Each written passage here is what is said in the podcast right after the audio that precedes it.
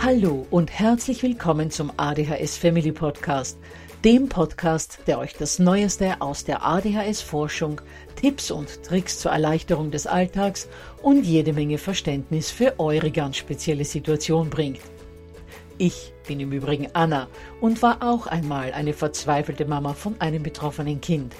Aber heute, viele Jahre und mehrere Fortbildungen später, bin ich Expertin für ADHS und eine sehr entspannte Mutter eines mittlerweile jungen erwachsenen Mannes, der trotz dieses Syndroms zu einem glücklichen und beruflich erfüllten jungen Mann herangewachsen ist.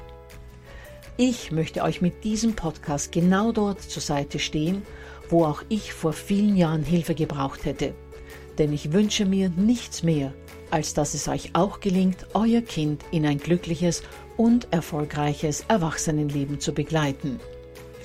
Bevor es aber mit der Episode losgeht, lasst mich noch auf zwei Dinge hinweisen. Punkt 1. Ich spreche in meinem Podcast immer nur von ADHS, weil das in der Fachwelt so üblich ist. Gemeint ist damit aber auch immer die verträumte Variante der ADS. Und Punkt 2. Die Werbungen, die im ADHS Family Podcast geschaltet werden, dienen der Finanzierung von Projekten, die der gesamten ADHS Community zugutekommen – denn sie werden für die Produktion von Erklärvideos für Kinder oder für das familiäre Umfeld, für die Informationsweitergabe an Pädagogen, Diagnostiker und Ärzte sowie für spezielle ADHS-Projekte herangezogen. Mehr Informationen dazu findet ihr am Beginn von Podcast 128 bzw. in dem YouTube-Video, zu dem ich in den Shownotes verlinke.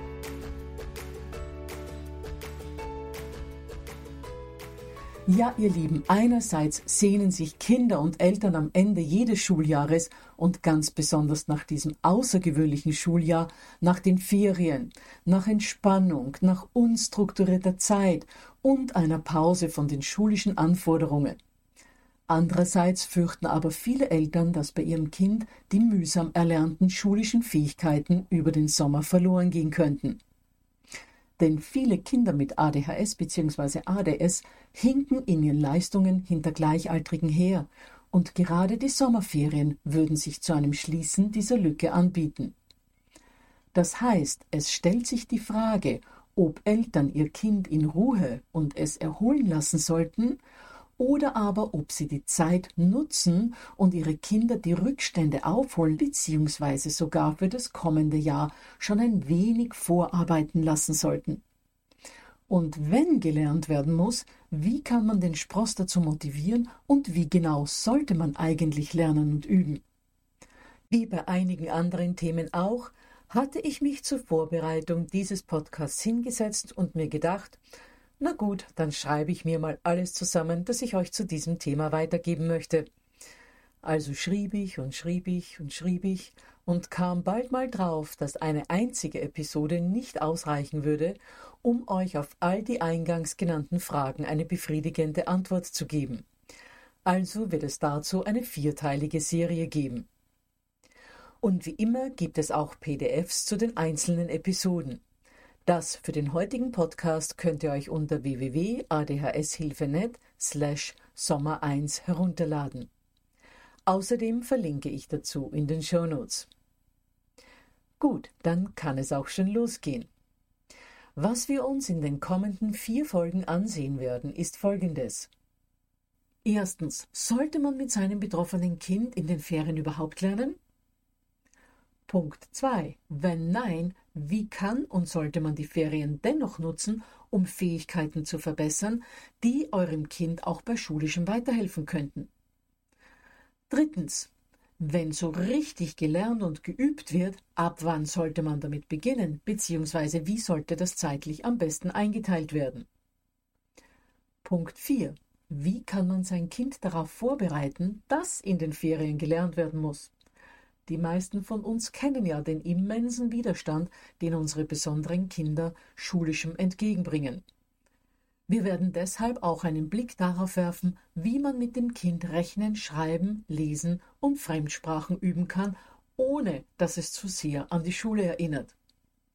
Dann werden wir uns aber auch ansehen, wie man einiges an richtigem schulischen Üben ebenfalls gut in den Ferien unterbringen kann. Einerseits organisatorisch, andererseits werfen wir einen Blick auf die Dinge, die das schulische Üben erleichtern und Spaß machen können. Und schließlich werden wir uns auch der Frage widmen, warum Soft Skills genauso wichtig wie das akademische Lernen selbst sind. Gleich mal vorweg, Soft Skills sind Fähigkeiten, die man zum und rund ums Lernen braucht. Akademische Fähigkeiten sind Lesen, Schreiben, Rechnen, Sprachen und Sachwissen. Gut, dann schauen wir einmal, ob Kinder während der Ferien überhaupt üben sollten. Und mit üben meine ich jetzt hauptsächlich Rechnen, Schreiben und Lesen bei Grundschulkindern, aber auch Aufsätze schreiben, Fremdsprachen üben und Mathematikfähigkeiten perfektionieren für Kinder in weiterführenden Schulen. Wenn ihr ein Kind habt, das schulisch relativ gut zurechtkommt, keine größeren Lücken hat und auch nicht der Übertritt in eine relativ schwierige weiterführende Schule ansteht, dann lasst euer Kind während der Ferien seine Energiereserven auftanken und beginnt ein bis zwei Wochen vor Schulstart mit ein paar kleineren Übungen, damit eingerostete Fähigkeiten wieder ein wenig in Schwung kommen. Damit meine ich allerdings nur das wirkliche Üben, wie wir das von der Schule gewohnt sind. Das bedeutet nicht, dass man Rechnen, Schreiben, Lesen und Fremdsprachen während der Ferien nicht auch spielerisch üben kann. Aber dazu Näheres später. Wenn euer Kind die Klasse aber gerade noch um Haaresbreite geschafft hat, kann es natürlich nicht schaden, einerseits das bereits Erlernte auf dem erreichten Level zu halten andererseits sogar zu versuchen, die Lücke zwischen eurem Kind und seinen Klassenkollegen zu verkleinern. Lasst euren Spross aber dennoch in den ersten ein bis zwei Ferienwochen mit Schulischem in Ruhe. Allerdings, und das ist jetzt ganz wichtig, bereitet euer Kind schon mal ganz behutsam vor, dass in den Ferien mehr als nur die Switch und das Schwimmbad anstehen. Und zwar könnt ihr das folgendermaßen machen beruft ein oder zwei Tage nach Schulschluss eine Art Familienkonferenz ein, um den Sommer zu planen. Das sollte aber eine nette und entspannte Aktivität werden, für die ihr euch ausreichend Zeit nehmen solltet und die ihr eurem Kind auch ankündigen solltet. Am besten schon in der letzten Schulwoche oder zumindest einen Tag davor. Falls bei euch die Ferien schon begonnen haben, ist das überhaupt kein Problem. Dieses Zusammenkommen könnt ihr auch jetzt noch machen. Hauptsache, es findet statt. Gut, was passiert in diesem Sommerplanungsgespräch? Ihr sagt euren Kindern, dass nun sechs oder acht oder neun Wochen Zeit ist, je nachdem in welchem Land ihr wohnt, Zeit, um tolle Dinge zu erleben, aber auch um sich ein Stück weit weiterzuentwickeln und neue Dinge zu erlernen. Hier fällt noch kein Wort wie Schule oder Rechnen üben oder Lesen denn das Üben von akademischen Fähigkeiten ist vorerst noch gar nicht das Ziel. Dazu kommen wir erst später. Dann sollte jeder in der Familie aufschreiben, was er in diesem Sommer gerne machen würde, ob es bestimmte Ziele gibt, die er erreichen möchte und was es für Wünsche gibt. Idealerweise sollte jeder seine Ideen auf Post-it schreiben, die für alle sichtbar auf eine Tafel oder eine Wand oder die Türen eines Schrankes geklebt werden. Achtung im Übrigen auf Echtholzschränke, die solltet ihr besser nicht bekleben. Idealerweise sollte ein Erwachsener den Anfang mit dem Aufschreiben der Wünsche und der Ziele machen, damit die Kinder verstehen, worum es hier gehen soll. So könnte zum Beispiel die Mama aufschreiben. Dreimal pro Woche walken gehen mir täglich 30 Minuten Zeit für mein Hobby zu nehmen. Beim Kochen weniger Fleisch und mehr Gemüse verwenden. Und ganz wichtig, geduldiger mit meinen Kindern sein.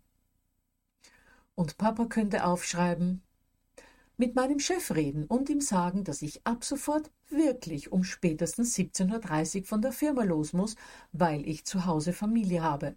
Ein Gespräch, das Papa vielleicht schon monatelang vor sich herschiebt. Er könnte auch aufschreiben, zweimal pro Woche ins Fitnessstudio gehen. Endlich mal ein Buch lesen, das ich zu Weihnachten bekommen habe. Und am wichtigsten, dreimal pro Woche oder sogar öfter mit meinen Kindern eine Stunde oder länger etwas zu machen, das uns allen Spaß macht. Die Kinder wissen dann, dass es nicht darum geht, dass sie aufschreiben sollen, wie viele Multiplikationen oder Divisionen sie pro Tag üben sollen, sondern dass man auch etwas aufschreiben kann, das einem Spaß macht, aber dass auch Dinge dabei sein sollten, für die man ein wenig Einsatz zeigen muss. Euer Sohn wird vielleicht aufschreiben, dass er segeln lernen möchte. Oder eure Tochter könnte aufschreiben, dass sie endlich den Make-up-Kurs starten möchte, den sie schon so lange machen will. Seid aber gewappnet, dass eure Kinder vielleicht auch unrealistische Urlaubswünsche aufschreiben oder der Wunsch nach sechs Stunden täglich Gamen kommt oder sie kaum Durchführbares vorschlagen. So könnte der Junior mit seinen zehn Jahren zum Beispiel aufschreiben, dass er ein solarbetriebenes Elektroauto bauen will. Sagt dann aber nicht, such dir lieber etwas anderes aus, denn das ist viel zu schwierig, sondern lasst ihn einfach machen und fragt vielmehr, ob er dabei Unterstützung braucht. Zweifel an seinem vorgeschlagenen Vorhaben bringen nur wieder den Selbstwert zum Abbröckeln. Viel wichtiger ist, dass euer Kind ein Ziel hat, dass es beschäftigt ist und wer weiß, was sich aus diesem Vorhaben entwickelt. Möglicherweise beginnt es mit dem Bau eines kleinen Autos, fragt sich dabei, wie die Sonnenstrahlen am besten eingefangen werden, liest dazu etwas nach, landet beim Sonnensystem, forscht weiter zu schwarzen Löchern. Egal wohin die Beschäftigungsreise geht, euer Kind tut etwas Sinnvolles. Oder vielleicht will euer kleiner Naturfreak, denn das sind unsere Kinder mit ADHS bzw. ADS ja meistens, unbedingt ein Eichkätzchen fangen und es ans Haus gewöhnen.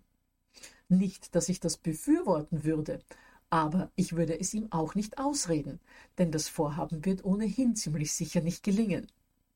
Dennoch hat euer Spross ein Ziel, wird sich wahrscheinlich auch noch genauer im Internet darüber informieren, was Eichhörnchen gerne fressen, womit man sie anlocken könnte, wie man sie domestizieren kann. Er baut vielleicht sogar schon mal vorsorglich ein Zuhause für das Tier und schon hat er eine wunderbare Beschäftigung. Das heißt, wichtig ist, dass ihr die Vorhaben oder Ideen eurer Kids vorerst gar nicht bewertet oder kritisiert, sondern jeder soll aufschreiben, was aus ihm heraussprudelt. Ihr habt keine Ahnung, was ihr allein bei dieser Übung in Anführungsstrichen über eure Kinder lernen könnt. Und wenn wirklich Dinge kommen, die vollkommen aus der Luft gegriffen sind, wie zum Beispiel einen Flug zum Mond machen zu wollen, dann sagt einfach so etwas wie, na, das ist ja mal ein interessanter Vorschlag. Aber mehr braucht ihr dazu auch nicht zu sagen. Erst wenn euer Kind von der Idee nicht mehr weggeht, könnt ihr ihm erklären, dass ein Flug dorthin zwar super spannend wäre und auch euch interessieren würde, dass man dazu aber körperliche Voraussetzungen erfüllen muss, auf die man sich monatelang vorbereiten muss und wofür man vor allem auch schon erwachsen sein muss. Damit habt ihr die Idee nicht als Hirngespinst abgetan, nach dem Motto, ach Gott, was dir schon wieder einfällt, sondern ihr habt eine neutrale Erklärung gegeben, warum das nicht möglich ist. Und auch wenn euer Kind sechs Stunden Gamen pro Tag vorschlägt, antwortet nicht mit, na, das ist ja wieder typisch für dich, dass du nur ans Zocken denkst, sondern sagt, dass ihr über den Medienkonsum in den Ferien sehr gerne noch später sprechen könnt, aber momentan geht es hier um andere Aktivitäten. Zurück zur Fläche mit den Post-its. Wenn dann alle aufgeschrieben haben, was sie in diesem Sommer gerne tun würden und welche Ziele sie haben, sucht sich jeder ein bis zwei oder sogar drei Ziele aus und erzählt den anderen darüber, warum das die Favoriten unter all den aufgeschriebenen sind. Und wie zuerst schon vorgeschlagen, wenn Mama als Ziel für den Sommer zum Beispiel aufschreibt, geduldiger im Umgang mit den Kindern sein zu wollen, und Papa notiert, dass er pro Woche drei tolle Aktivitäten mit den Kindern machen möchte, sehen die Kinder schon, in welch wohlwollende Richtung sich das bewegt und sind viel eher zum Mitmachen bei der Sommerplanungskonferenz bereit. Und beim Umsetzen dieser Ziele kann dann auch schon bereits vieles geübt werden. Nehmen wir mal an, euer Elfjähriger hat immer noch gewisse Probleme bei den Grundrechnungsarten und auch beim Lösen von Sachbeispielen und hat aufgeschrieben, dass er gerne mit der Familie eine Radtour machen würde und auch ein Autorennen 300 Kilometer von eurem Wohnort entfernt gerne live sehen würde. Wenn ihr dafür nicht das nötige Budget habt, oder auch wenn ihr es habt, ergeben sich schon alleine aus diesem Vorschlag viele Möglichkeiten, ein Ziel für den Sommer zu haben. Es könnte die Radtour mit dem Autorennen kombiniert werden, damit hier schon mal die Anfahrtskosten gespart werden. Um das Geld für die Tickets zu verdienen, kann euer Filius ja im Haushalt Dinge erledigen, die über das von ihm zu erwartende hinausgehen. Er könnte zum Beispiel euer Auto waschen und auch innen reinigen. Er könnte für euch das Badezimmer komplett gründlich putzen, damit sogar wieder alle Fugen im hellsten Weiß erstrahlen. Er könnte euren Rasen mähen.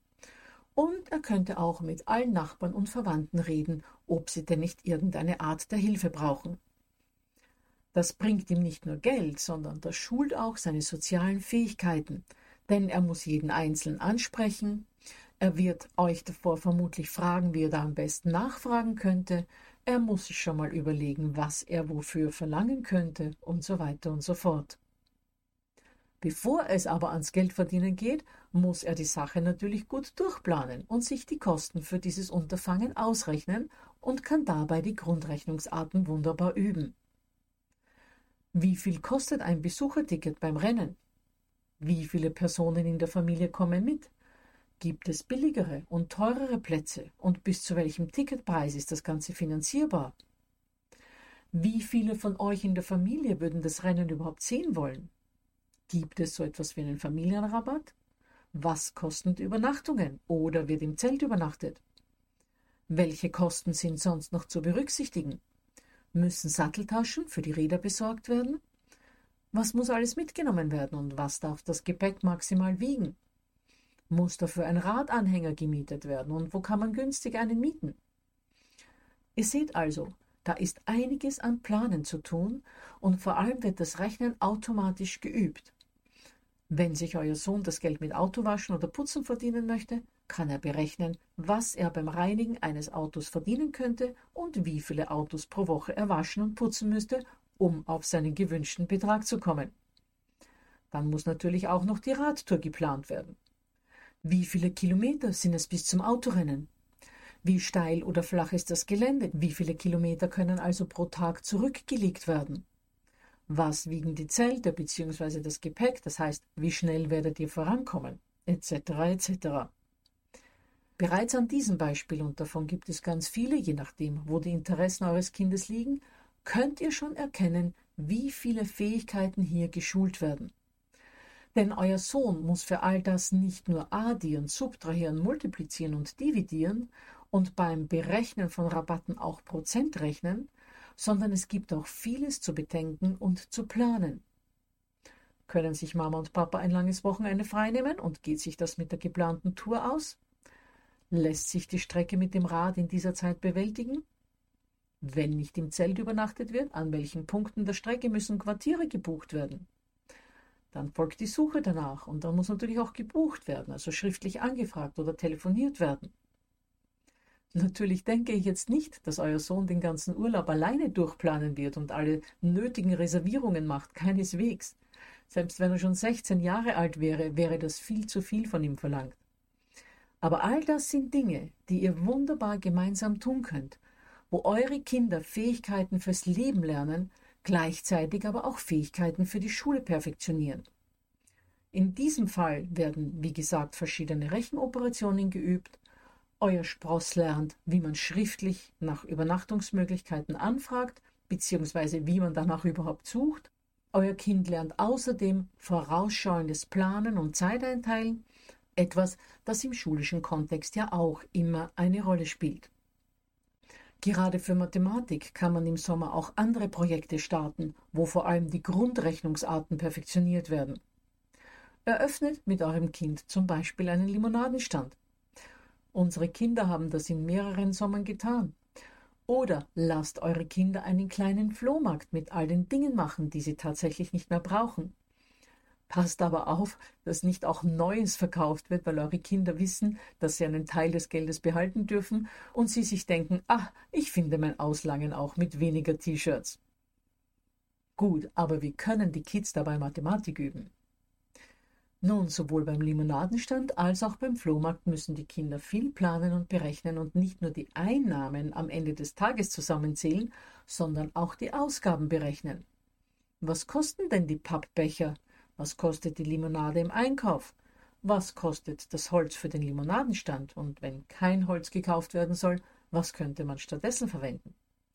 All das sind gute Rechnungs- und Planungsmöglichkeiten und euch fallen bestimmt auch noch andere Projekte ein, bei denen die Kinder ihre mathematischen Fähigkeiten spielerisch und im Alltag angewendet zum Einsatz bringen können.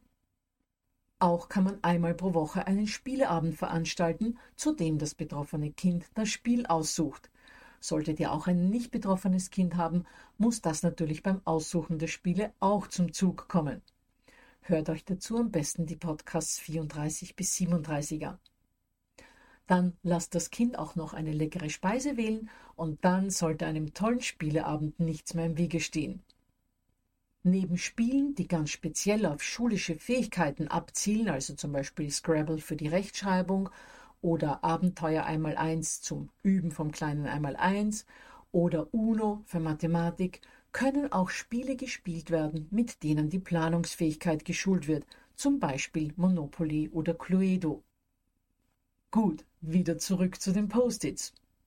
Wenn dann alle in der Familie ihre zwei bis drei wichtigsten Ziele aufgeschrieben haben, und vielleicht ist es auch nur ein ganz großes Ziel, dann geht es in die genaue Planungsphase, wie dieses Ziel erreicht werden kann, so wie wir das jetzt gerade bei dem Autorennen kombiniert mit der Radtour gehört haben. Alles gut und schön, Anna. Da wird mein Mädel und mein Junior überall bestimmt mitmachen. Aber was ist mit dem richtigen Lernen? Nun, wie in den Ferien zusätzlich zu diesen Projekten auch schulisches Lernen und Üben untergebracht werden kann und vor allem auch wie geübt werden kann, ohne dass eure Kids total in den Widerstand gehen, das sehen wir uns in Teil 2 und 3 der Schulferien-Podcast-Serie an. Vergesst jedenfalls nicht, dass ihr euch das PDF zu dieser Folge unter www.adhshilfe.net slash Sommer 1 herunterladen könnt. Wie gesagt, ich verlinke dazu auch in den Show Notes. In der Zwischenzeit würde ich mich freuen, wenn ihr in den Kommentaren unterhalb des Podcasts schreibt, wie ihr eure Kids während der Ferien sinnvoll beschäftigt und ob und wie ihr mit eurem Nachwuchs Schulisches übt. Also dann, bis nächste Woche.